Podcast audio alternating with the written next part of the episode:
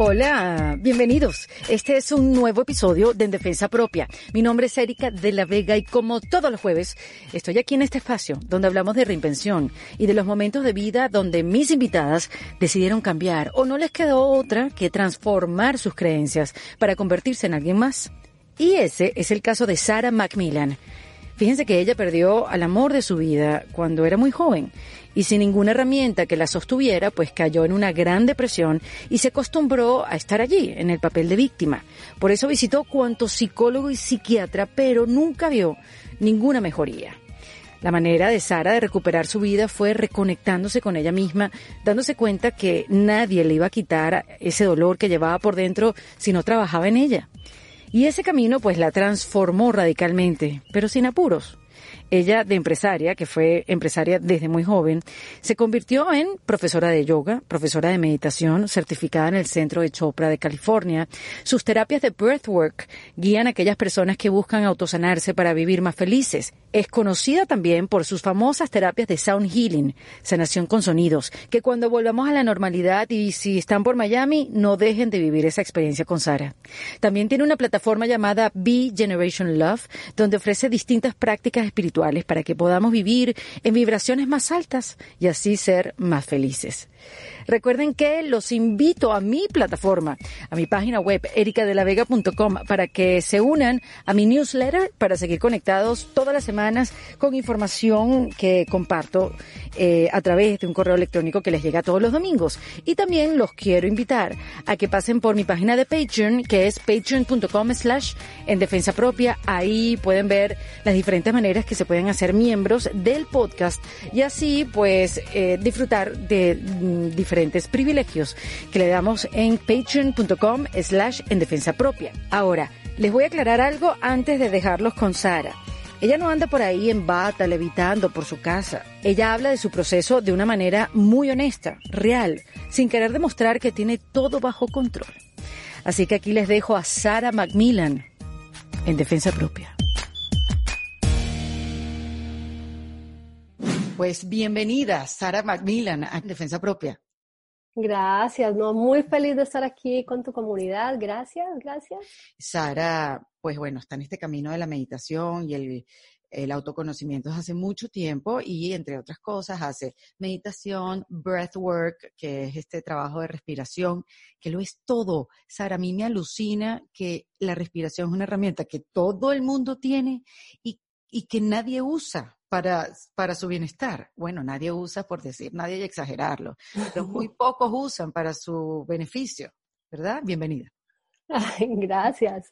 Es totalmente, yo siento que, mira, las cosas más que más nos sirven en la vida, la naturaleza y Dios nos dio todo. O sea, no hay nada inventado que necesitemos para ni balancearnos, ni relajarnos, ni, ni conectarnos a nosotros mismos y todo siempre lo tenemos nosotros, ¿no? Que eso es súper interesante lo que dices porque la respiración es una de las herramientas más poderosas que yo he encontrado en mi vida. Yo llegué a la respiración justo, yo estuve deprimida muchos años clínicamente y sufrí de depresión clínica. ¿Y eso fue eh, porque perdiste a alguien? A mi novio, sí, mi novio de esa época yo tenía 20 años, eh, se suicidó y yo quedé a los 20 añitos, imagínate, sin herramientas, en un momento de la vida donde uno acababa de irme de la casa hace unos años y me cogió de sorpresa y obviamente me deprimí muchos años y busqué mil terapias y no lograba salir y no lograba salir de mi depresión y tenía un negocio muy exitoso aquí en Miami, un, un em, Day Spa. Day Spa aquí en Miami. I was 23 cuando lo monté, súper chiquita. Wow, pero estaba muy em adelantada. Súper chiquita, muy deprimida, pero en esa depresión podía trabajar, pero mi alma estaba completamente muerta, ¿no? O sea, estaba Porque en no lo pudiste resolver, o sea, con la ayuda, como me, me dijiste, que estabas medicada, que estabas viendo a tu doctor, o sea, no pudiste salir de ahí. Pude, o sea, sí, claro, con medicamentos se puede salir, pero siento que se me estaba demorando y me empezó a dar como esta angustia de cuántos años voy a tener que estar medicada. Mm. Em, en esa época, obvio, tomaba trago, salía, entonces siempre era como el miedo de, ¿puedo tomar licor o me puedo tomar la pastilla? O, o sea, eran muchas cosas. Pero después de unos años y de entrar y salir de clínicas y buscar em, la medicina tradicional, llegué a Breathwork. Y llegué a Breathwork porque una de las em, psiquiatras con las que trabajaba, en esa época vivía yo muy victimizada, creo que me acostumbré a la historia y era una historia muy fácil para contar y, sentirme como la víctima inconscientemente. Y siempre cuando ya iba a llegar a la solución igual, yo me empecé a dar cuenta de este patrón. Em, si ya iba a llegar a la solución y ya me decían que era mi responsabilidad ser feliz, ya no me gustaba. Entonces cambiaba de psiquiatra y volvía todo el proceso otra vez. Wow. A contar toda la historia, todo. Y cuando ya me iban a decir que it was up to me, otra vez cambiaba y me empecé a encontrar en este, como en esta situación que era totalmente incoherente porque yo sí quería, pensaba, ponerme mejor. Hasta que llegó una psiquiatra un día y me dijo que ella solo hacía tres sesiones, que esto no era como mi historial que iba a durar muchos años yendo donde la misma persona y me mandó a hacer breathwork. Y me dijo, una de las formas que tú puedes encontrarte es hacer el trabajo tú misma y no esperar a que nosotros te demos todas las herramientas porque ya tienes todas las herramientas. Claro, ya que más. Llevas años yendo, o sea, no, no sé qué más te puedo dar que te vaya a servir. Y ella me mandó a hacer una terapia de breathwork. Yo en esa época jamás había ido a nada energético creo que en esa época poco se hablaba de eso. O sea, ah, ya habían técnicas, esta de la, la, del rebirth, la del renacimiento, ya habían, no sé, otras, pero esta de, de, trabajar con la respiración. Mm, y era muy underground también. Si el yoga en esa época era underground, o sea, te estoy hablando hace 22 años, imagínate. que solamente lo hacía Madonna y Sting. Exacto. ¿Te acuerdas? Exacto, sí. Y llegué a Breathwork y la verdad que me cambió la vida tanto, una sesión que yo no lo podía creer. O sea, esa sesión desencadenó que fuera a otras, creo que duré cinco sesiones. Esas cinco sesiones no volví a tomar medicina, hablé con, trabajé pues muy cerca con los psiquiatras porque te tienen que ir bajando la dosis. Fueron bajando la dosis, me sentí increíble y ahí empezó como mi camino a entender el tema energético, eh, nuestra respiración, la meditación, eh, que somos responsables de nuestra felicidad. Mm. Eh, yo Escucho eso aquí en estas conversaciones, pero día tras día, es increíble. Y hay que repetirlo. Hay que repetirlo. Tenemos que convencer que es así. Claro, porque imagínate, yo, yo jamás me hubiera imaginado que esos años que yo busqué tanta ayuda, yo quería seguir deprimida. O sea, era todo, yo quería seguir. Porque era un lugar cómodo donde estar. cómodo, cómodo, me sentía. Eh, mi mamá, tenía a mi mamá siempre una llamada, porque claro, uno cuando está deprimido, mimada, todo el mundo te está bien, o sea, todo el mundo está contigo en esa época tan difícil y te acostumbras a eso. Y me di cuenta que con la respiración me di cuenta que quería estar deprimida y me di cuenta por la música que escuchaba. Ponías todo el tiempo el mismo todo el, día, todo el día música triste. Entonces, claro, llegaba feliz del trabajo, llegaba para poner música súper deprimente y me llevaba a unos momentos que me sentía cómoda en esa tristeza. Y así estuviera saliendo y haciendo todo afuera en el mundo, si yo llegaba a oír música triste y me volvía a, a enganchar en esa historia, pues era muy difícil salir. Como volver a tu lugar. Volver a mi lugar, hasta que entendí que todo estaba en mí, que yo estaba creando mi realidad, que yo no quería ser feliz, que me, costó mucho aceptar eso. Eh, pero cuando qué trabajaste? ¿Tú recuerdas que, que, que, descubriste, aparte de que, bueno, que eso, que, que tú querías estar deprimida, ¿qué, trabajaste? ¿Qué sentiste? ¿Qué, qué votaste? ¿Qué, ¿Qué pasó? A mí me tocó hacer como una auditoría de mi vida desde que yo me despertaba hasta que me durmiera y empecé a, auditar todo. ¿Qué es lo que estoy escuchando por la mañana? ¿Cuáles son los mm. programas de televisión que estoy viendo? ¿Por qué siempre estoy escogiendo tanta tragedia? ¿Por qué me gustan las novelas tan horrorosas? ¿Por qué? ¿Qué tienen que ver las novelas con mi vida actual? ¿Cómo estoy escogiendo a mis amigos? ¿De qué hablan mis amigos? Eh, en esa o sea, presente, eh, a, cada minuto. Todo. ¿A qué discotecas voy? ¿Cuál es la energía de la discoteca? O sea, me tocó como empezar de verdad a reconstruir una vida que había creado muy a la ligera, como creo que la hacemos todos sin pensar mucho. Yo digo pues que es muy inconsciente, por esa palabra es como muy fuerte, pero todos hacemos las cosas automáticamente. Y desde ahí me di cuenta que todo en mi vida lo había escogido desde un punto de tristeza. Y, cuando hay tristeza... Que te pasara esto, Sara, tú no tenías ese, tú no tenías esa, esa, digamos, esa tendencia antes de que te perdieras a, a, tu novio. Yo siempre fui muy, muy profunda. O sea, siempre me cuestioné esta vida para qué, o sea, cuál es el propósito de mi vida. Tuve siempre presente mucho a Dios en mi vida porque mis papás son misioneros en Colombia. Wow.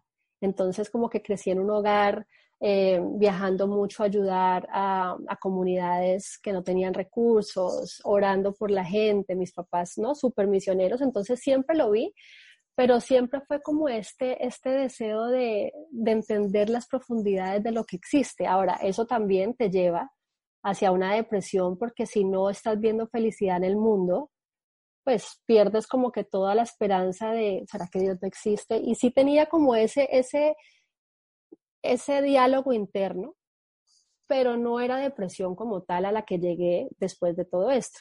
Claro.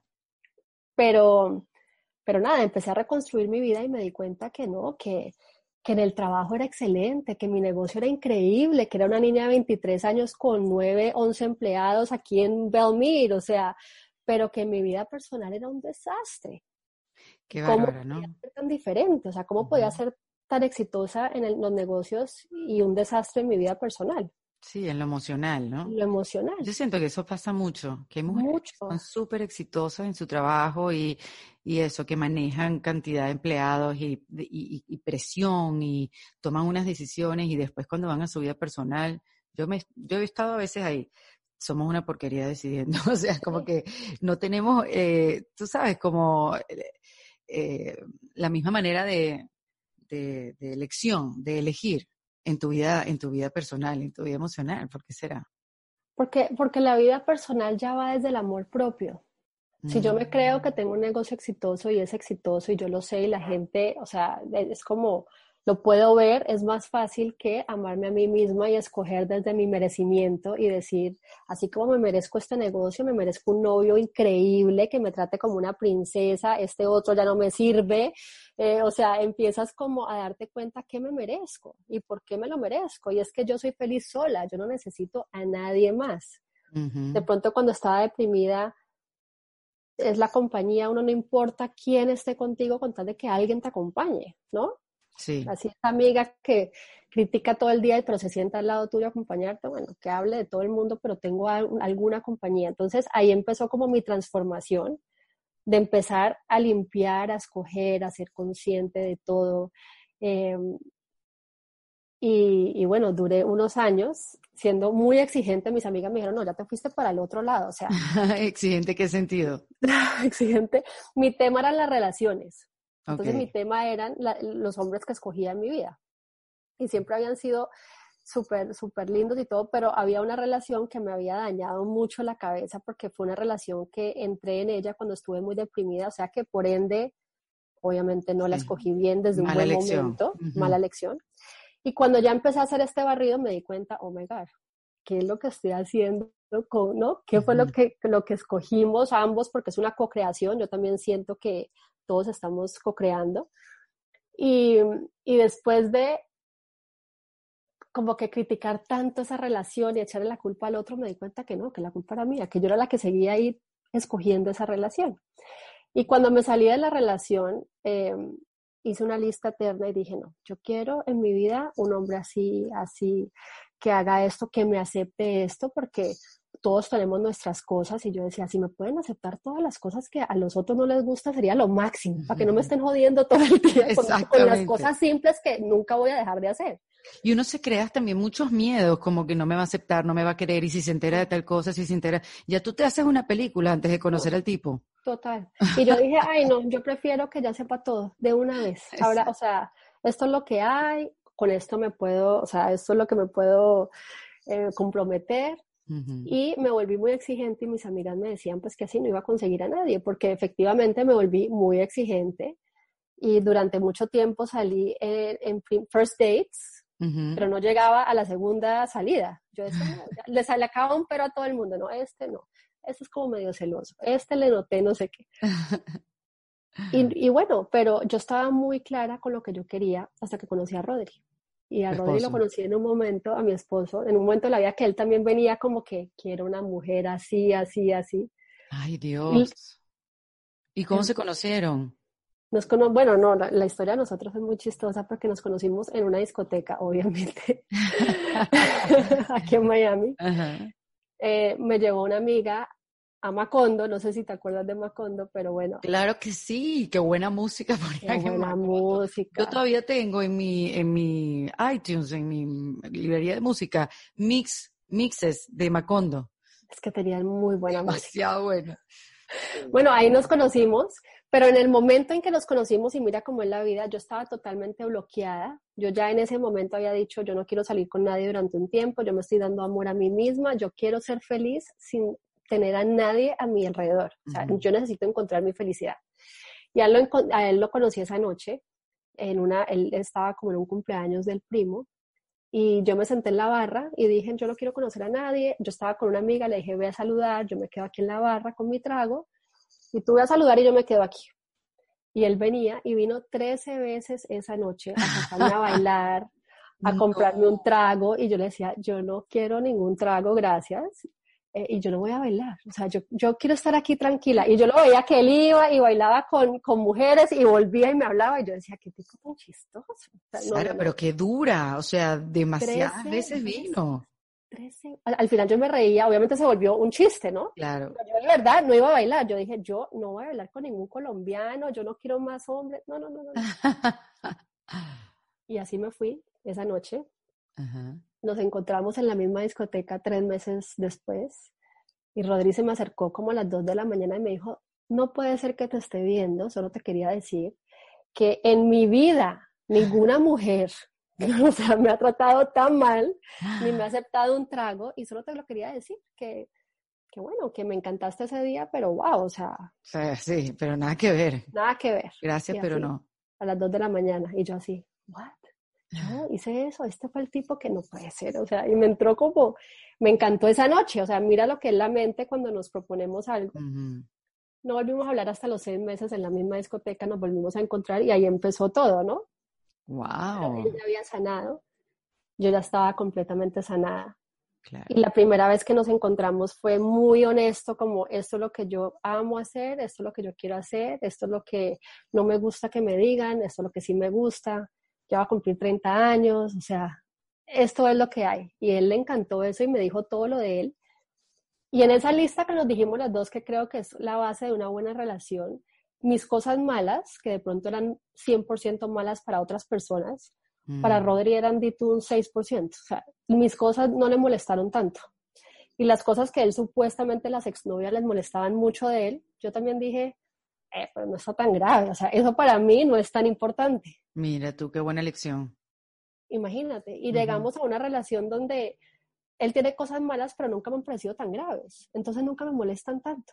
Claro, puedes vivir con ella, relajado. Puedo vivir con él relajado, o sea, no tenemos temas de, de importancia que, que, nos dañe la relación. Y ahí empezó nuestra relación y así seguimos. Qué bien, y ahorita tienen tus morochitas, ¿cuántos años tienen? Tienen nueve años. Morochas decimos nosotros, pero ¿cómo dicen ustedes? Gemelas. Gemelas, las gemelitas. Porque morocha, en Colombia es, ¿qué es? Es como, ah, eso es en Argentina, morocha es morena. Eh, creo, que en la, costa en Colombia también. Mm, ok. En la costa. Sí, no, no, no, o sea, todo se puede cambiar y somos responsables de todo. Mira, yo me volví responsable de mis relaciones. Nunca más me volví a quejar por una relación, nunca le volví a echar la culpa a otra persona. Entré a la relación diciéndole que no me quería casar y que no quería hijos, ¿no? ok, y te creyó y me creyó y a los dos años me enredó y me terminé casando una boda gigante. Imagínate, qué risa. Sí, uno cambia, ¿no? Uno, en la relación correcta o de repente no en la correcta, pero uno va cambiando con el tiempo y esas decisiones que uno creía que eran innegociables. Pues sí, exacto. Tú te vas ablandando, te vas convenciendo, vas viendo, no sé, la vida de otra manera a medida que vas creciendo. Y, y, y en este proceso, entonces, Sara, ¿cómo te fue acompañando este, este conocimiento que fuiste adquiriendo de, del trabajo de la respiración y la meditación? Eh, leí que tú como que viajaste mucho, esto fue antes de conocer a tu esposo, viajaste mucho con, como, con artistas, o sea, ¿qué hacías? O sea, les dabas, ¿qué hacías tú con estos viajes? Bueno, mira, yo siempre fui escritora y componía canciones desde muy pequeña. Ay, ¿qué tal? Desde los ocho años escribo canciones. Wow, no sabía que era por ahí. Yo me imaginé que tú viajabas con ellos para, como tenías un spa y estabas en este trabajo de la respiración, como que los acompañabas en, en darle calma. En procesos. Exacto. No, o sea, eso es lo más loco de todo. E, escribí canciones toda mi vida, que esa es como mi conexión a esa parte profunda. Estudié música en la universidad Después estudié Music Business, el negocio de la música. Mm. Me gradué, monté el spa, pero antes de montar el spa trabajé con eh, Ricardo Arjona unos años de personal manager, cuando era más joven. Entonces viajaba con él, personal manager. Y después de que monté el spa, volví con él y después volví con otra empresa que trabaja con muchos artistas y me volví productora de conciertos a nivel de Latinoamérica. ¡Wow! Muchos años. ¿Qué tal? He tenido muchas vidas. ¡Qué increíble! increíble. Y ahí, bueno, ahí me estresé más. Entonces ahí me empezaron a dar los, los, los, ataques de pánico, se me empezó a mm. alborotar todo otra vez por el viaje, por el spa, por hacer tantas cosas al mismo tiempo. Sí. Y volví, ahí conocí los breathworks y ahí como que mi vida cambió eh, empecé a viajar menos con los conciertos, me empecé a meter más otra vez aquí en Miami en el spa, a trabajar más con el spa. Conocí a Rodri, nos casamos, montamos discotecas y bares en Colombia, imagínate. No, a mí me encantaba la música, o sea, mi tema siempre fue como la música, como algo con la música. Sí. Pero quedé embarazada en ese momento de tener estos bares. Y cuando quedé embarazada, que a todas las mujeres nos pasa, empecé como a sentir todo energéticamente. Después me dijeron que eran gemelas, o sea que yo nunca quise tener hijas, hijos, y después me dicen que aparte aquí te regalamos dos. Fue como, Dios mío, ¿qué voy a hacer? Y me acosté, porque me estuve muy enferma todo el embarazo. Me mandaron a acostar y cuando me mandaron a acostar me vi todo Netflix, todas las series. Cuando ya me vi todo Netflix, llegué a los documentales. Y en los documentales empecé a, a, ver todos los documentales que existen, ¿no? Cowspiracy, el de la alimentación, el Heal, el ta, ta, ta, ta, ta. Y ahí me cambió la vida. Dije, ¿cómo así? ¿Yo qué estoy haciendo con mi vida? O sea, yo la verdad siento que soy súper consciente, pero hay mil cosas que no he explorado. Eh, y ahí fue cuando tomé la decisión de vender todos los bares, vendí todos los negocios, vendí el spa, vendí los otros bares y, todo lo que tenía, todo lo vendí, me dediqué a estas niñas y me empezó, me empezó esta, esta, pregunta de qué le voy a enseñar a las niñas, o sea, qué les enseño de verdad, en qué Dios creo, porque mis papás me enseñaron cosas súper bonitas, pero yo siempre fui muy curiosa y todas las religiones me gustan. Mi problema es que todas las religiones hay algo en cada una que amo y que me parece espectacular, pero pues cuando tienes hijos tienes que escoger un camino para no confundirlos. Correcto. Era lo que pensaba yo, ¿no? Y así entró B-Generation Love. ¿Qué vamos a hacer? Bueno, pues enseñémosles amor, enseñémosles a hacer una generación de amor. Y en ese espacio que tuve, como ya no estaba trabajando y soy tan eh, como echada para adelante y me gusta hacer tantas cosas, dije, bueno, ahorita voy a hacer esa certificación de yoga que nunca hice, esa certificación de meditación que nunca hice la voy a empezar y ahí empezó mi camino como a reconectarme con todas estas herramientas que tuve en la casa con mis papás de una forma más individual eh, y siempre tratando de enseñarle a las niñas con ejemplo y no con tantas enseñanzas, sino más bien cómo hago yo para actualizar mi vida para que yo no me tenga que volver tan cantaletosa y ellas lo vean y lo puedan vivir orgánicamente. Y entiendo que fuiste año tras año como eliminando cosas de, de, que me llamó la atención, porque lo fuiste haciendo como de manera consciente y como que un año decidiste dejar los lácteos, otro año decidiste dejar la carne, otro año decidiste dejar eh, de usar ropa que no fuera sustentable y fuiste introduciendo este tipo de cosas a tu vida, pero con tiempo, o sea, no fue como que, ah, de un día para otro ya. Empecé con un día para otro, cuando me vi los documentales me entró como esta crisis y dije, tengo que hacer todo ya, o sea, yo qué es lo que estoy haciendo con mi vida, los, yo no sabía que los animales estaban siendo maltratados, o sea, tantas cosas que yo vivía. Un despertar. un despertar. Y cuando traté de hacer todo al mismo tiempo, obviamente colapsé, me estresé, y entonces dije... Eso es fatal. Eso es fatal. Pero porque además abandonas el camino. O sea, porque... Es incoherente. exacto, fallas y dices, ay no, entonces yo me devuelvo para donde estaba. Y la frecuencia se te baja, te vuelve negativa, o sea, estás tratando de hacer algo bueno, pero estás tan estresada que el outcome no es positivo. A mí el tema lo que me empezó fue que el embarazo, las niñas no me volvieron a dejar comer carne, nada animal. Mi embarazo me rechacé todos los productos animales. Eh, y entonces fueron siete meses, porque estuve embarazada siete meses, de no comer nada animal, de, sufrir de desnutrición porque no tenía ni idea de alimentación, nada, yo no sabía nada, entonces nunca me supe, no sabía de superfoods, no sabía de otras proteínas, estuve muy mal. Y cuando salí del embarazo dije, por favor, tráeme tres hamburguesas, por favor, con todas las salsas, mayonesa. Tráeme carne en retroactivo. todo. Y Rodri me la trajo y y no me gustó. Y entonces ahí empezó mi camino. Dije, ah, un momentico, pensé que era embarazo, pero parece ser que mi cuerpo está rechazando todo.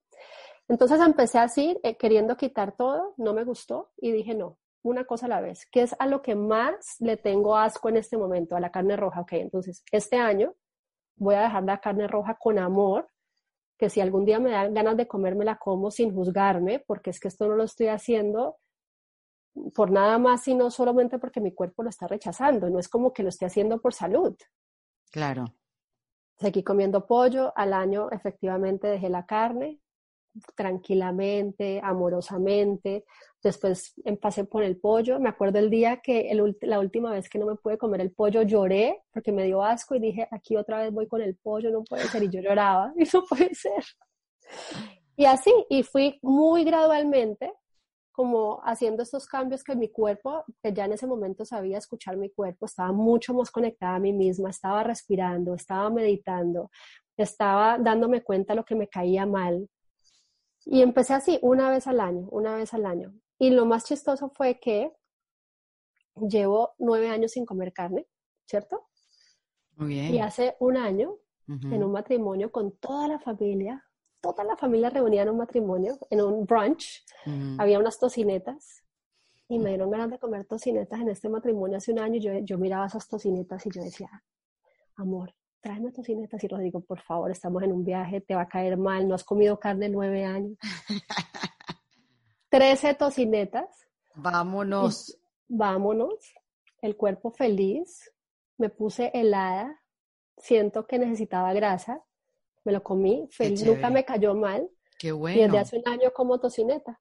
Mira tú, qué maravilla. Solo tocineta, no puedo comer nada. Hay un sustituto de la tocineta que tiene un nombre raro, lo debes conocer.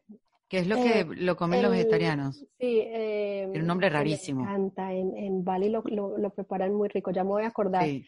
Que te lo eh, venden así tal cual, como empaquetado, como si fuera tocineta, tiene otro color, pero bueno, no, pero me gusta la tocineta. Exacto, exacto, exacto. La de verdad. No el sustituto. La de verdad. Qué bueno, porque es una visión de eh, no hay que ser tan radical. ¿No? Es, que, es que no existe. es que yo siento que lo que hay que hacer es escucharnos. El cuerpo es tan inteligente que yo no me he hecho exámenes de sangre ni nada, pero yo estoy segura que alguna deficiencia debo tener porque cuando me como una tocineta siento que mi cuerpo se pone tan feliz, es que me siento que el cuerpo como que me dice thank you. Seguro. Que estoy segura que algo en eso, esa grasa, la necesito. Entonces, en este camino espiritual siempre nos dicen, y a nosotras siempre nos preguntan, a ti te deben preguntar también por lo que tú haces, o sea, ¿qué es lo mejor? ¿Qué es lo mejor que puedo hacer en esto? ¿Cuál es la mejor meditación? ¿Cuál es el mejor breathwork? ¿Cuál es la mejor? Y yo siempre digo, hay tantas herramientas y todas nos funcionan en diferentes momentos. Hay una meditación que a veces nos gusta y después nos gusta otra. Empezamos a hacer yoga en los 30, 40 vinyasa y terminamos haciendo gentle yoga a los 60. O sea, hay que escuchar a nuestro cuerpo qué es lo que necesita. Y en vez de juzgarme, esto de la tocineta que me parece chistosísimo, eh, me lo disfruto y digo, estoy feliz porque es que Y todo el mundo me dice, pero es que no habías comido carne nueve años. Y le dije, es que esto no es una competencia. Yo dejé de comer carne porque no pude, no porque no quise. Claro. déjame comerme mi tocineta y no me jodan más. Me identifico demasiado, pero yo dejé de comer carne hace muchísimos años, cuando era adolescente, porque me di cuenta que me caía mal. Dejé la carne roja y por lo menos llevé 15 años sin comer carne roja, comía pollo, comía pescado. Y cuando salí embarazada, lo único que quería en mi vida era una vaca sangrienta con sal. Y en esa época yo vivía en Argentina, o sea, en el mejor lugar del mundo. mejor, claro. Y yo lo único que comí en, mi embarazo, Sara, fue carne roja con tomate. Más nada. Yo no quería más nada en la vida. Y estuve 15 años sin comer carne roja. Hoy en día la como muy, muy poco, pero sí siento a veces que el cuerpo me la pide.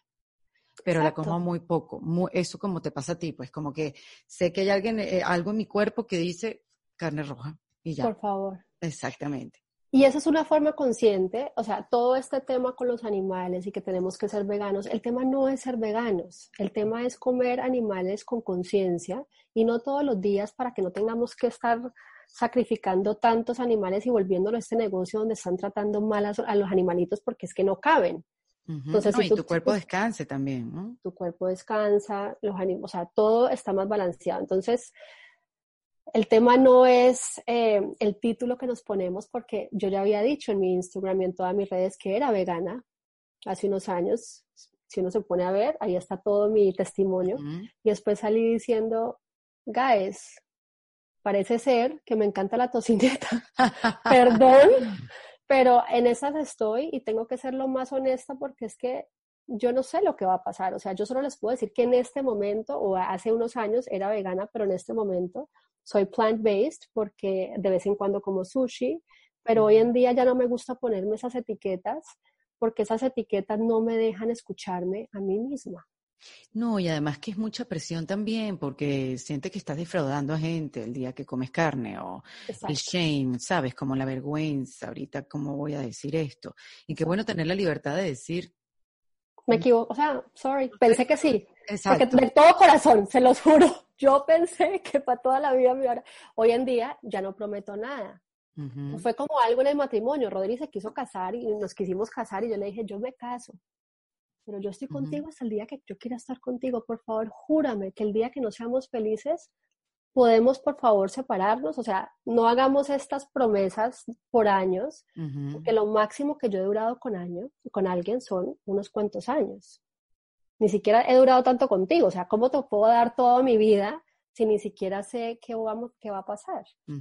Y ese ha sido como, se ha vuelto mi estilo de vida de hoy puedo decir esto, pero puede que mañana ¿Y tú Sara, que la meditación es lo que te ha hecho escuchar tu cuerpo y estar conectada y, y, crear eso, tu propia vida. O sea, esa es una herramienta que te ha acompañado a lo largo de todo este tiempo y, y por eso ahora ayudas a los demás con esas técnicas. O sea, ¿cómo fue ese proceso de darte cuenta que después de practicarla tanto tiempo, eh, tú podías ayudar a otras personas? Porque eso también es como un, un quiebre, ¿no? Sí, o sea, yo de tanta ayuda que me tuve que, o sea, que tuve que hacer o tanto trabajo personal en esos cinco años de mis 20 a mis 25, a los 25 ya cuando empecé a entender, ah, ok, yo soy responsable de mi felicidad, yo estoy creando todo, si yo quiero eh, viajar, pues tengo que conseguir un trabajo de productora, quiero conocer el mundo, si quiero, o sea, yo fui como creando estas piezas, diciéndole que sí a las cosas que quería.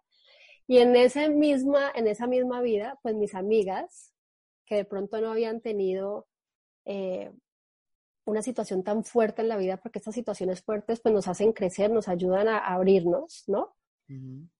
Eh, les empecé a ayudar con, con, cositas de novio, sí, terminaste con todo, entonces esto, gorda, medita un poquito, eh, no lo llames tanto, déjalo ser, o sea, de pronto it's not meant to be, o sea, empecé como a ayudarlas a ellas y me demoré ahí varios años hasta que llegó un día en que dije, no puedo ayudar a todo el mundo tantas horas al día, o sea, o esto se vuelve mi trabajo, Claro. O, qué hago porque no me puedo dedicar tanto tiempo y me encanta ayudar porque siento que es como algo natural que también lo, aprendí de mis papás.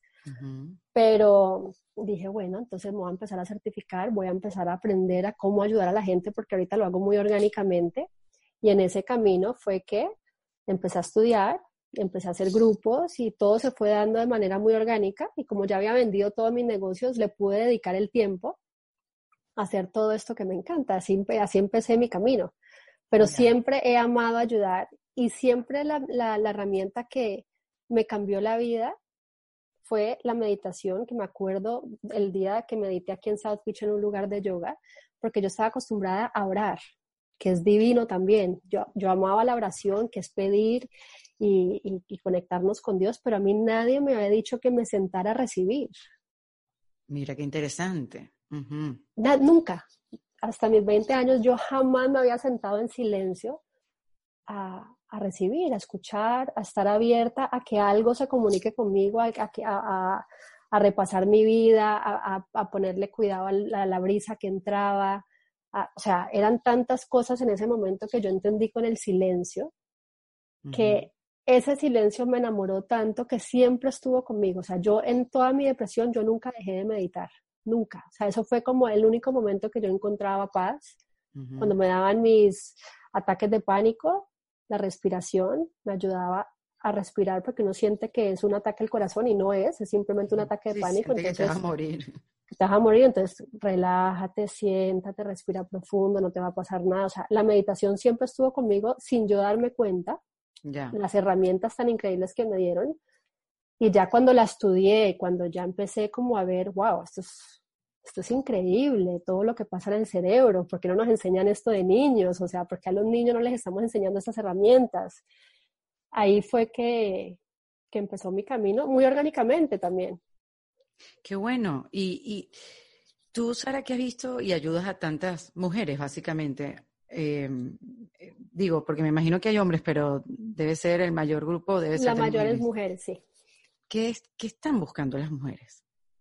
¿Qué estamos buscando?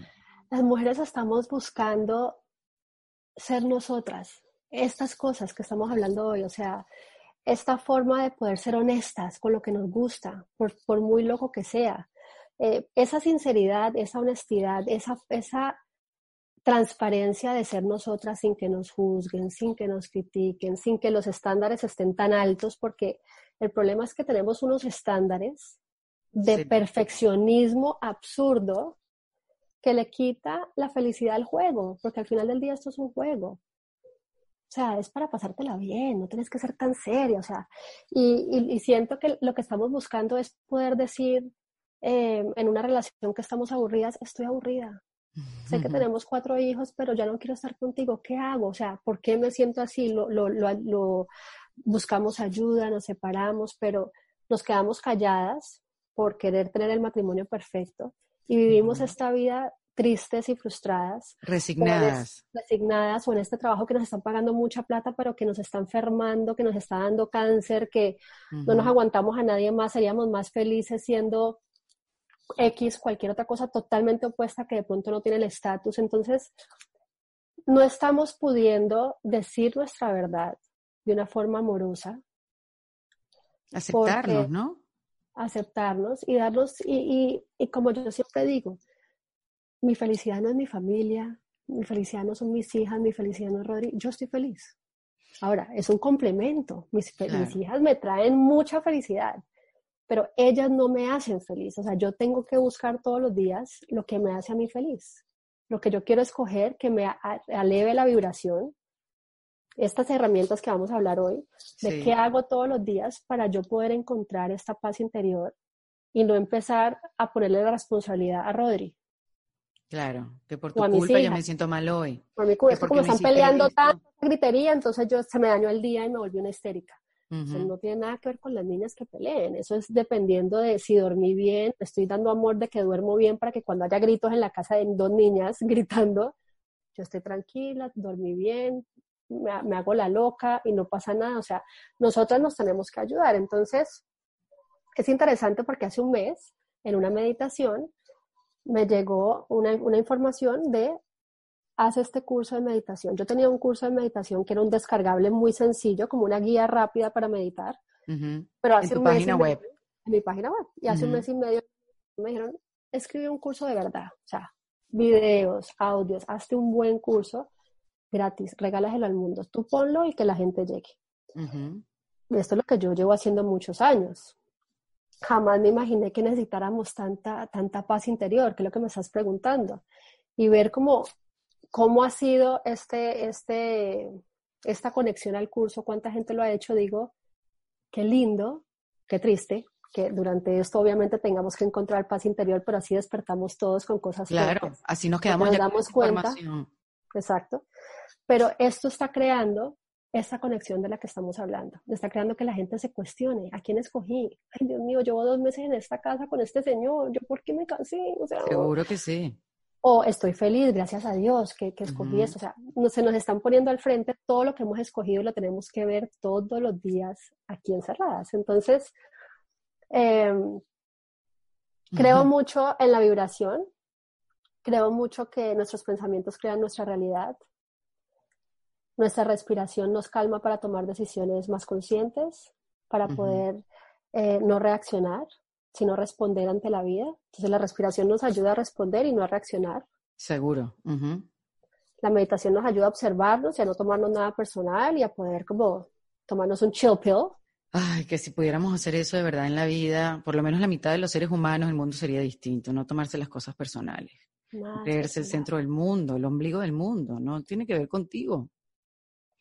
Eso, eso es algo que tenemos que aprender todos, de verdad. Y, y además, como dices tú, todas estas herramientas de poder verlo con claridad y también el sonido que tiene que ver eh, con todas estas prácticas. ¿Cómo te ayuda a ti el sonido? Bueno, el sonido, yo estudié música, siempre pensé que, que, que, iba a cantar, iba a ser como pues cantante o algo porque yo soy compositora y nunca me conecté a eso.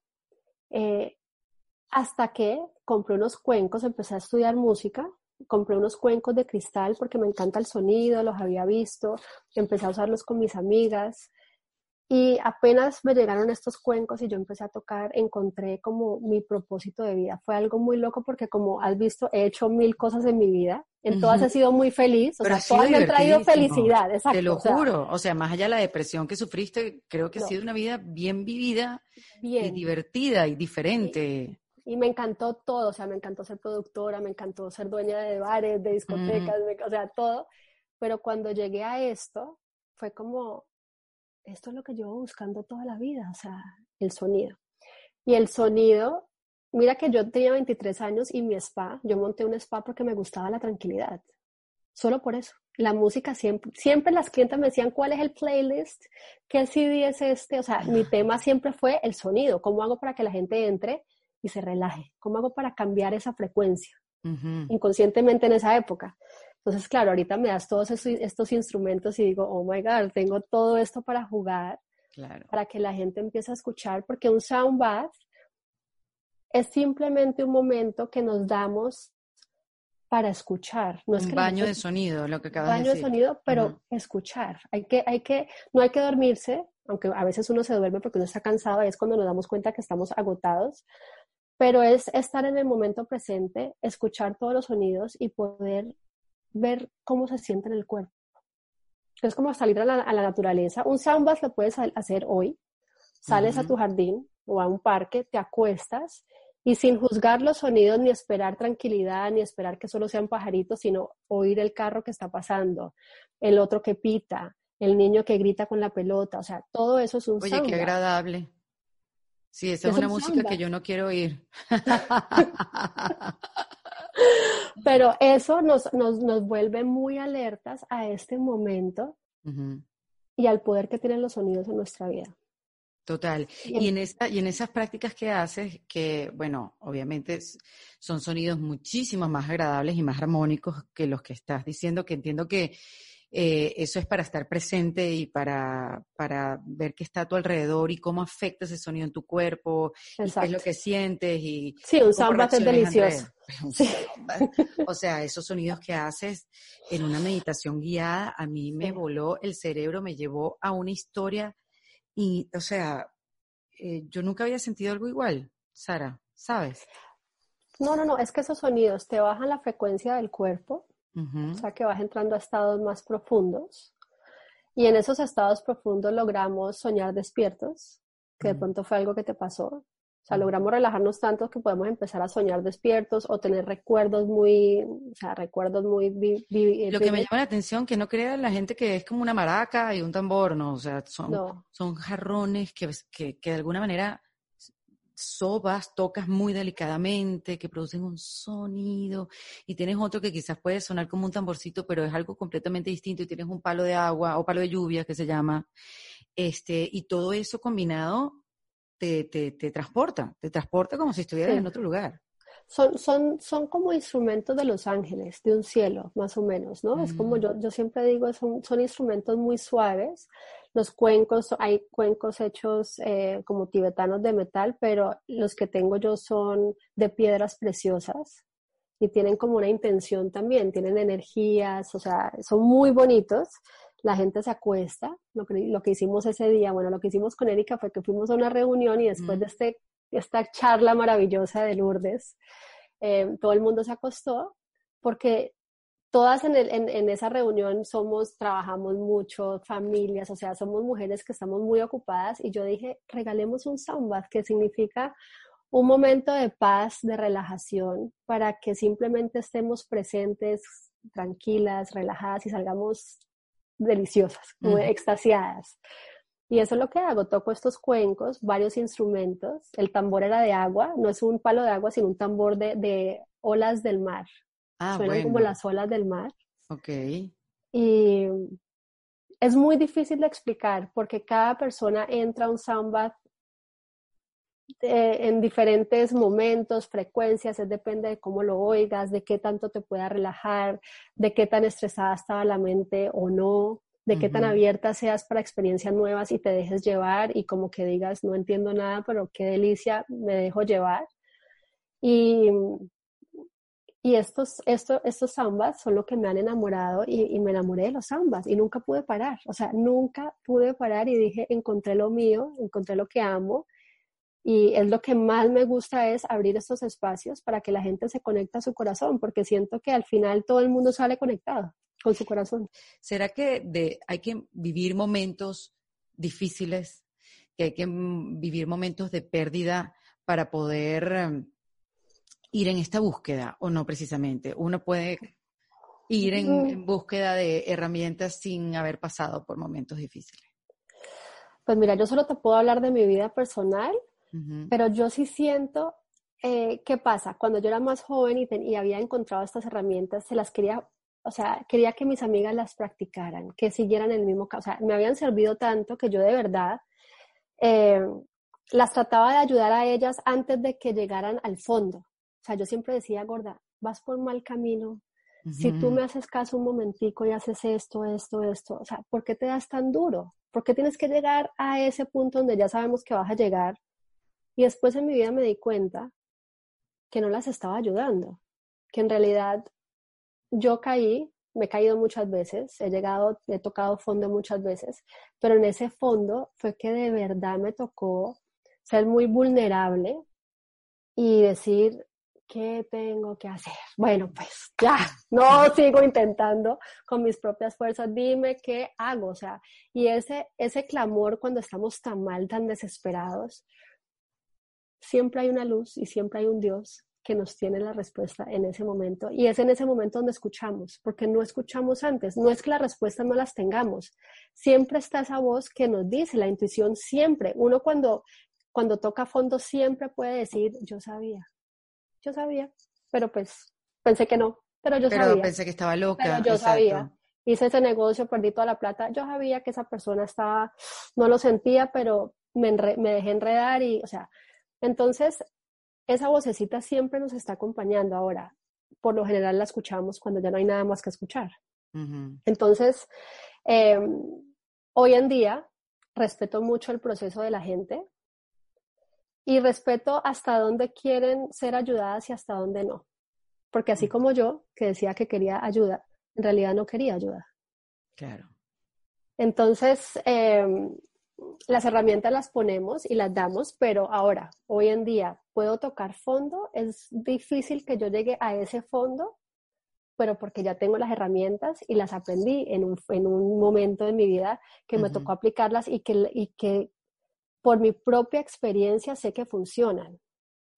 Porque es que cuando tú lo vives es diferente a que te cuenten. Cuando te cuentan ya se vuelve, es como la religión. Si te la cuentan, pues es diferente a que tú vivas tu espiritualidad. ¿Me entiendes? son dos cosas. Pero tú eres un ejemplo de que sí se puede. Tú eres un ejemplo de que se puede aprender, que tu pasado define y que tú efectivamente puedes ser tu propia enemiga. Lo que pasa es que no te das cuenta. Exacto. Y, y, y hoy en día eso, o sea, me preguntan mucho, ¿cómo haces para ser tan feliz? Y yo digo, es que todo lo que yo escojo, yo lo pongo en una balanza y yo trato de escoger siempre lo que me traiga, lo que me haga feliz. O sea, yo trato de hacer cosas que después no diga, ay, qué pereza haber hecho eso. Muy rara vez, es que ya casi nunca, hago algo que no quiero. Es muy difícil ver una mujer así, feliz y tranquila y calmada. Pero es difícil. Pero si empiezas a escoger esas cosas y dices, eso, eso de verdad no lo quiero hacer, lo voy a hacer ¿por qué? Por compromiso. Entonces, si lo voy a hacer por compromiso, cambio la vibración y me meto en otra película de que es un compromiso que me va a traer cosas buenas y cambio la historia en mi mente para que pueda yo disfrutarlo. Claro, bueno, de repente es por necesidad, de repente porque no te queda otra. Porque... no te queda otra, pero qué rico, gracias a Dios por esta necesidad y por esto que se me está presentando al frente que no lo quiero hacer, pero es una oportunidad enorme. Tú cambias la historia de cómo experimentas tu vida también. ah, eso está interesantísimo. Claro, te cambias la historia en la cabeza. La historia en la cabeza. A las niñas, ahorita en el COVID, empezó todo este cuento. Yo a ellas no las dejo ver noticiero, obviamente, y así tengan nueve años, pues creo que si yo me estreso con el noticiero, no me imagino dos niñas que no tienen ni idea del mundo, que tienen esta fantasía hermosa de que el mundo lo vamos a, que es espectacular. Eh, pero los niños en el colegio le empezaron a contar cosas y empezaron a llegar muy estresadas al principio. Y te lo juro que me llegó la película de La vida es bella, donde él se va, a, ¿te acuerdas? A los campos de concentración y le cuenta a su hijo que están en un, un juego, un juego con esta gente. Y yo se me vino esa película, yo me senté con ella y les dije mi película de cómo yo veía esta oportunidad para el, para el planeta, qué es lo que estaba pasando. Y yo digo, son las historias que nos contamos, es la forma en que estamos eh, moldeando a estos niños. O sea, si ya nosotros tenemos tantas respuestas, tenemos que empezar a educarlos porque claramente los colegios no tienen esta información. Entonces, si empezamos desde ahora, cuando mis hijas pelean mucho, breathwork, están muy furiosa, o sea, nos estás gritando a todos, mi amor, acuéstate aquí, aquí te dejo el audio guiado y seis minutos de breathwork y cuando salgas tú me dices qué pasó, breathwork. ¿Dónde puede uno comenzar a hacer este trabajo de breathwork? breathwork. Em, mira, yo tengo que montar algo en mi página. Tengo que montar algo en mi página. Pero tú tienes un montón, tienes un montón. tengo un montón, claro. Tengo, bueno, puedes entrar a la página y, y, comprar cualquier breathwork. Tengo varios temas. Tengo para soltar, tengo para miedos, tengo para divorcios, tengo un montón de diferentes temas. Ok que esas terapias son energéticas, son muy profundas y, y lo que yo siempre digo, yo sostengo el espacio, pero todo el trabajo lo hacen las personas, que eso es empoderador porque ahí es cuando empezamos a entender que el trabajo es solo con nosotras mismas. Ahí es cuando nos empezamos a despertar, cuando nos damos cuenta que yo puedo hacerlo. No, y tener la conciencia de que no es de un día para otro. No es de un día, no, no es de un día para otro. Nada de un día para otro, porque imagínate, no, pero creo que también vivimos ahorita en una época del mundo donde todos son hacks y todos son tips y todos son chiquitos. Dame unos bullets, dame, sabes, como que, como, ¿cuál es el truco? Dame el resumen, porque no tengo tiempo, o sea, ya va. Y es eso, todo como muy millennial. Dame, dame las tres posiciones en orden de importancia eh, para aplicarlo. Exacto. Y, y, y, creo que nos hemos acostumbrado a ser así, quizás la gente que es un poco más joven que nosotras es así y actúa así. Claro. Em, pero bueno, por eso lo repito, hay que entender que no es un día para otro, que no son tres tips que voy a aplicar y voy a empezar a hacer tal cosa y me voy a hacer un hack y tengo un camino corto por aquí. Exacto. Sino que es un trabajo, hay que, sentarse, hay que trabajarlo y después de trabajarlo mucho, un día te darás cuenta que, tienes el resultado que estabas buscando. Exacto. Y por, por ejemplo, ahorita nos están diciendo en estos momentos eh, es la oportunidad para crear un nuevo mundo, para recrearte, para salir y hacer otras cosas, porque de pronto todo esto que nos están diciendo. Y lo que nos están diciendo es, em, tenemos el tiempo en este momento, obviamente estamos muy ocupadas limpiando, yo entiendo porque esto ha sido algo increíble. Sí. Em, pero... Haciendo tareas, limpiando, eh, nada, haciendo tantas cosas, tantas cosas, trabajando desde la casa. Trabajando. Pero tenemos el tiempo de hacer esta asesoría de nuestra vida. O sea, qué más bonito que poder entrar y ver todas las áreas de nuestra vida como un jardín. Así como el, el, kit de emergencia. O sea, mi kit de emergencia, yo tengo que tener claro cuál es mi kit de emergencia. Por ejemplo, cuando yo voy a gritar en mi casa, yo digo que yo tengo una loca. Yo tengo una loca definida. Uf, yo tengo una loca, un gorila, un militar, tantas Yo tengo, esa loca me sale, pero esa loca es necesaria y yo la amo porque yo soy tan tranquila, tan peace and love, he hecho tanto trabajo que las cosas me resbalan porque no tengo, no cojo nada personal, entonces automáticamente entro en estos, pero cuando tienes hijos, ellas están observando y dicen, ay, esta es una peace and love, entonces montemos en la mi mamá, ¿no? Y sale la loca y la necesito porque de vez en cuando no peace and love no funciona, eh, y la saco y la amo porque ella es la que me defiende, ella es la que hace que todo se vuelva a poner bien en la casa. Y cuando estoy en esa loca, te lo juro que la aprovecho porque como nunca grito casi, digo, no, pues si ya va a salir, que salga con toda, mejor dicho, sale. Pero por lo general trato de que no se me salga, o sea, dejo que salga en ciertos momentos cuando la necesito porque ya se me salió el control todo pero yo tengo una herramienta para que no se me salga. La tengo clarísima. Yo, mientras ellas me están hablando mal o gritándome o haciendo todo lo que hacen los niños, yo empiezo a respirar. Cuatro, sostengo cuatro, exhalo cuatro, sostengo ¿Cuál es la, ¿Cuál es la, filosofía de esa respiración? Esta respiración em, te va a balancear los hemisferios. Entonces, mm. eléctricamente en tu cerebro, hace que te balancees. Ah, mira tú. Después, Porque la he escuchado muchísimo esa es la mía. Entonces, mientras me están hablando mal y me gritan y mami no, y yo empiezo a respirar y digo, este no es el momento para la loca, claramente, pero las voy a matar, pero no las voy a matar. Empiezo a respirar y logro que mientras ellas me están hablando mal, respiro y digo, ¿qué es lo que tengo que hacer? Ok, más bien cuando ellas paren, voy a hacer que hagan esto, esto, esto, esto. me voy organizando. En ese momento, mientras voy respirando, voy viendo la estrategia. ¿Cuál es la estrategia que vamos a manejar? Porque esto no está funcionando. Poderosísimo. Lo hago para todo, antes de, antes de entrar hoy. Respiré para estar más centrada. Porque antes de respirar a nuestra relación, a nuestra conversación, estábamos medio peleando aquí las niñas entre ellas por un borrador, para que me entiendas. Ok. Sentarme a decir. Pero qué bueno que le des la bienvenida a la loca así, porque uno se juzga mucho con la loca, ay, perdí los papeles, se me fue demasiado hoy, después uno se siente mal, se siente culpable porque entonces pegó unos gritos. Vamos a la loca. Claro, es que la loca hay que amar. Mira, a nuestras partes oscuras, que le, le dicen oscuras, son hermosas, they're not bad, o sea, son parte de nosotras, que es lo que te digo, o sea, cuando yo estuve, cuando yo en mi época no podía decir mi verdad y me costaba mucho, la loca que salía en esa época era muy agresiva porque ella salía desde, desde la frustración. Entonces ya cuando hablaba, después de no hablar tres, tres meses, yo ya hablaba, era frustrada y se me salía mal. Mm. Pero, en cambio, cuando yo aprendí, dije, claro, ya se me salía mal porque yo no estaba hablando mi verdad desde el principio. Si yo hubiera hablado mi verdad desde el principio, lo hubiera filtrado con el corazón.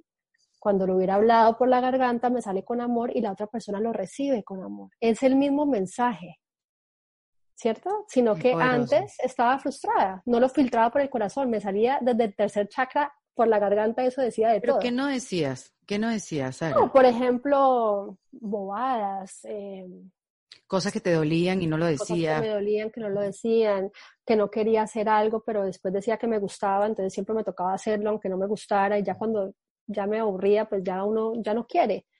Pero son cosas que es cuando no estamos conectados a esa esencia, o sea, ¿quién soy yo, Sara?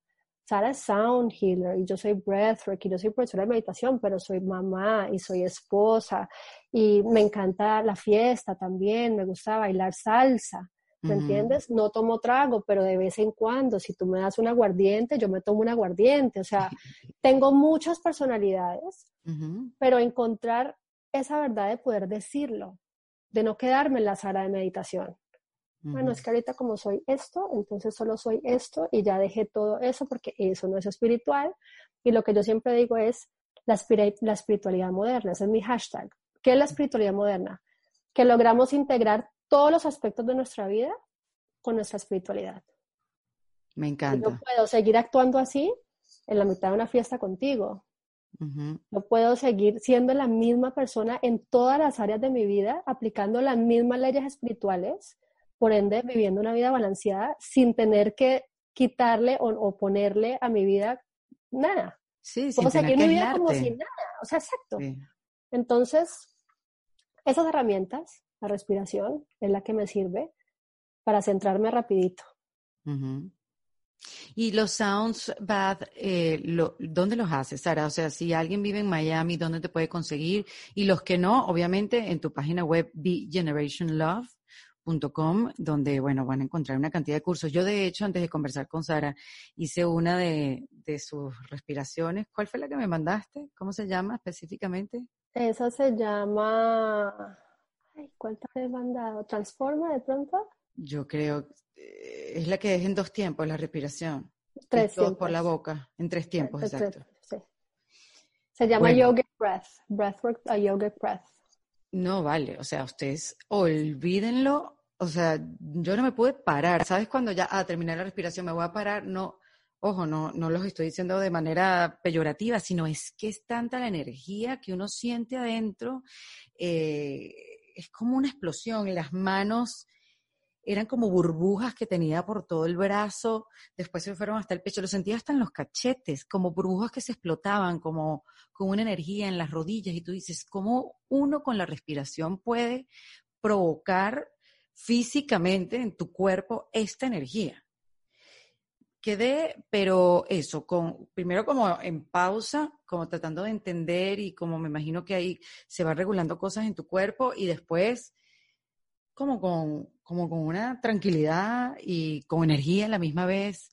Y, es donde tú dices, o sea, todos respiramos, pero no lo estamos usando o, sacándole lo más que podamos a la, a la respiración a nuestro favor. No, no, no, es que la respiración, dicen que hasta los cinco años los niños respiran con, con todo el pulmón, 100% de los pulmones. Los niños antes respiran totalmente. A los cinco años empezamos a bajarle y llegamos al 25% hoy en día. Por ende, nos estresamos muy rápido. Por eso es que vivimos tan estresados y tan cortos de, de, todo. Eso es una respiración obviamente exagerada que está, o sea, estamos inhalando muchísimo oxígeno para poder despertar nuestro cuerpo energético, para que nosotros entendamos el poder que tenemos. O sea, qué tan poderosos somos como raza humana, como el poder que tenemos en nuestra mente. O sea, eso es como un, un porcentaje muy bajo, pero para entender que si nos oxigenamos, logramos perdonar, logramos transformar creencias, logramos hacer tantas cosas solo por respirar. Entonces, por eso es que todo el mundo dice, respira, respira un momentico, porque cuando tú respiras... Sí, totalmente, te oxigenas el cerebro y comienzas a pensar de verdad. Eres una mejor persona. Exactamente. Eres una mejor persona. Bueno, pues me encanta que estos cursos estén en tu página web, que cualquiera que nos esté escuchando en cualquier parte del mundo los puede conseguir. Se los voy a repetir, es Be Generation Love. Y te había preguntado para los que están en Miami. sí. Eh, bueno, los sound baths siempre los hago en lugares muy grandes que siempre están en mi página de eventos. Solo hago sound baths íntimos aquí en el estudio de mi casa cuando salgamos de todo. Eh, por lo general son los miércoles, pero en mi página de eventos siempre están todos los eventos que hago eh, aquí o en cualquier parte. Y si están en cualquier ciudad del mundo que no sea Miami y haya alguien que busquen y que haga estos soundbacks, vayan a vivir la experiencia porque realmente es una locura. Es una locura. Y vayan a varios, porque cada uno es como, un artista, o sea, cada uno tiene su sonido y cada uno es tan diferente. Entonces, de pronto van donde uno, porque me ha tocado mucho, es que fui a Soundbath, pero no me gustaron.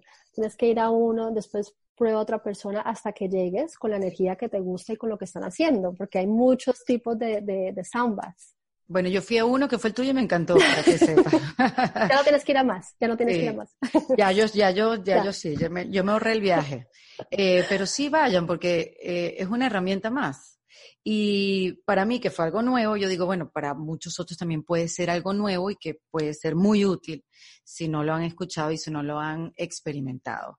Este, Sara, me encanta haber conversado contigo, saber de tu historia, saber que uno no tiene que renunciar a tantas cosas de su vida para, para comenzar o para seguir un mundo espiritual eh, que pueden convivir todos en una sola persona, que obviamente hay unos que sí de verdad no sirven para nada, pero que hay otros que se pueden quedar contigo y, y no juzgarte, sino más bien celebrar tanto a la loca como a la que cura.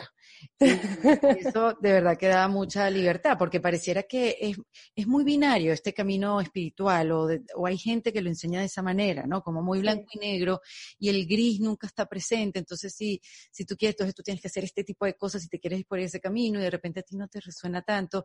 Entonces, tú lo que me estás, nos estás es dando un, una posibilidad de que tú puedes hacer tu propio camino como quieras, con lo que quieras, y, eso realmente es liberador. Y, puedes ir con mucha más calma sin, sin renunciar a tantas cosas. Sí, no, y mira, necesitamos gente en todos los puestos políticos, todo, también siendo seres espirituales. Entonces, si tú quitas a todo el mundo y los metes en un cajón de espiritualidad, pues queda gente totalmente desconectada liderando todo. Entonces, no, necesitamos un presidente espiritual, necesitamos espiritualidad moderna para todo el mundo, porque todos tenemos profesores, por Dios, maestros, imagínate, todo. No hay que renunciar a lo que nos gusta, a nuestra pasión, porque todos tenemos un don. Sí, qué bonito eso, Sara. Yo siento que la herramienta más poderosa que podemos tener es sentirnos cómodos con el silencio. Mm. Hay meditaciones, hay respiraciones, hay de todo, pero el silencio, que nosotras o nosotros podamos sentirnos cómodos 10, 15 minutos en silencio, observando, aceptando, sin juzgarnos. Todo lo que nos pasa en la vida creo que es lo más importante y lo que más necesitamos hoy en día es sentirnos cómodos con el silencio. Me gusta, sin teléfono. Nada. Mira, yo trabajo con muchas meditaciones y yo y, y, el silencio yo no lo puedo ofrecer. Y yo siempre mm. digo, yo les puedo dar herramientas, pero que eventualmente de todo lo que yo les pueda enseñar, ustedes se queden con el silencio. Todas esas meditaciones, Sara, las podemos conseguir en tu página web Be Generation Love. Em, y, y, explícame cómo funciona, porque sé que en tu página web tienes membresías o puedes hacer meditaciones específicas. ¿Cómo es? Bueno, mira, en mi, eh, exacto, puedes encontrar las meditaciones de Breathwork, que están bajo Breathwork, que es la terapia energética que siempre hago. Es muy profunda, ayuda a soltar emociones fuertes, estrés, eh, buscar más claridad, encontrar claridad. Y también eh, tengo un curso gratis de meditación que si lo quieren hacer en serio, súper bonito, se llama Be Connected. Ese está muy lindo. Tengo de todo ahí. Si nunca has meditado, te doy todas las herramientas que necesitas para empezar a meditar de una forma muy fácil, práctica, porque yo soy muy práctica, cosas que, que, de verdad nos sirvan en el momento. Eh, y tengo una membresía que se llama Be que es una membresía mensual o anual, donde cada mes doy una enseñanza. De esa enseñanza eh, tenemos una meditación que practicamos 30 días para empezar a integrar esa enseñanza, un ejercicio práctico para que durante el día cuando ya se nos vaya a salir la loca o cualquier cosa pasa, tienes esa técnica donde empiezas a practicar esa técnica ese mes. Claro, para que se convierta en un hábito. Para que se convierta en un hábito y tengas estas herramientas de las que tú hablas tan importantes, porque es que cuando uno ya empieza a practicar, se vuelven hábitos y ya lo hace uno inconsciente, o sea, ya se vuelve parte de tu estilo de vida. Y... Bueno, el otro día escuché que uno no pelea con un hábito, o sea, Tú no peleas todos los días cuando te levantes en si me cepillo los dientes o no, porque es un hábito. Entonces, si tú todas estas nuevas prácticas la incorporas a tu vida como hábitos, ya tú no vas a estar peleando con tu cerebro como que si medito ahora o medito después, o sea, ya que ahorita no tengo tiempo. No, es un hábito, no hay discusión. No, es que si no lo haces, te estresas, es como que no, tengo que meditar, tengo que correr. Exacto, tal cual. Ya voy para el gimnasio, es que no puedo negociar el gimnasio. Tal cual, pero me pareció súper interesante esa, esa definición porque es verdad, tú no, yo, yo no, yo no, a ver, no, tú no negocias con, con bañarte, no, eso es un hábito. Entonces, qué poderoso es tener estas, estas herramientas como hábitos y hacerlas en automático. Automático. Mira, esa, esa, es la intención de la membresía. Aparte que conozcamos personas por todo el mundo que estamos haciendo trabajo personal, porque lo más difícil es hacer trabajo personal. Gente llega a hacer sesiones, pero una persona que se comprometa, que uno diga, wow, qué persona tan comprometida en su transformación personal, es muy poco porcentaje. Entonces, tienes un grupo de personas que están contigo y aparte tengo em, talleres, que tengo invitadas especiales de terapias energéticas, Lourdes de numerología, o sea, mil talleres, dos talleres al mes, donde nos enseñan otras cosas. Entonces, es como un espacio que le digo para practicar tu espiritualidad. Claro, tu gimnasio del espíritu. Exacto. Ah, mejor, el gimnasio del espíritu, total. Me encanta, Sara, me encanta. Bueno, ya lo saben que es B Generation Love. Ahí pueden conseguir, bueno, curso gratis y después membresía si quieren continuar este camino junto a Sara, que, bueno, después de todo lo que nos ha enseñado hoy y de conocerla bien, yo creo que es una buena aliada para irte su mano. Así que, bueno, un millón, Sara, por venir. Por Gracias. venir. Gracias. Esa fue Sara Macmillan en Defensa Propia. Esto fue en Defensa Propia, producido por Valentina Carmona y editado por Andrés Morantes, con música original de Para Rayos Estudios. Recuerden suscribirse y recomendar el podcast. Yo soy Erika de la Vega y nos escuchamos en un nuevo episodio. Hasta luego. ¿Estás listo para convertir tus mejores ideas en un negocio en línea exitoso? Te presentamos Shopify. Tal vez no lo sabías, pero nuestro podcast More Than Mamis es un negocio y lo empezamos por supuesto para desahogarnos y hablar sobre la maternidad, no para convertirnos en expertas de ventas y del e-commerce. Así que sí, necesitábamos ayuda para vender nuestro merch y poner en marcha nuestra tienda. ¿Y cómo suena con Shopify? Llegó otra venta. Shopify es la plataforma de comercio que está revolucionando millones de negocios en todo el mundo. Ya seas un emprendedor desde tu casa o desde donde sea, Shopify es la única herramienta que necesitas para iniciar, administrar y hacer crecer tu negocio sin dificultades. Con Shopify puedo gestionar pedidos, envíos y pagos desde cualquier lugar, brindándote toda la información y estadísticas de tus ventas al detalle. Regístrate para un periodo de prueba con tan solo un dólar al mes en shopify.com barra sonoro, todo en minúsculas Ve a shopify.com barra sonoro para llevar tu negocio al siguiente nivel. Shopify.com barra sonoro. With lucky landslots, you can get lucky just about anywhere. Dearly beloved, we are gathered here today to. Has anyone seen the bride and groom? Sorry, sorry, we're here. We were getting lucky in the limo and we lost track of time. No, Lucky Land Casino, with cash prizes that add up quicker than a guest registry. In that case, I pronounce you lucky. Play for free at LuckyLandSlots.com. Daily bonuses are waiting. No purchase necessary. Void where prohibited by law. 18 plus. Terms and conditions apply. See website for details.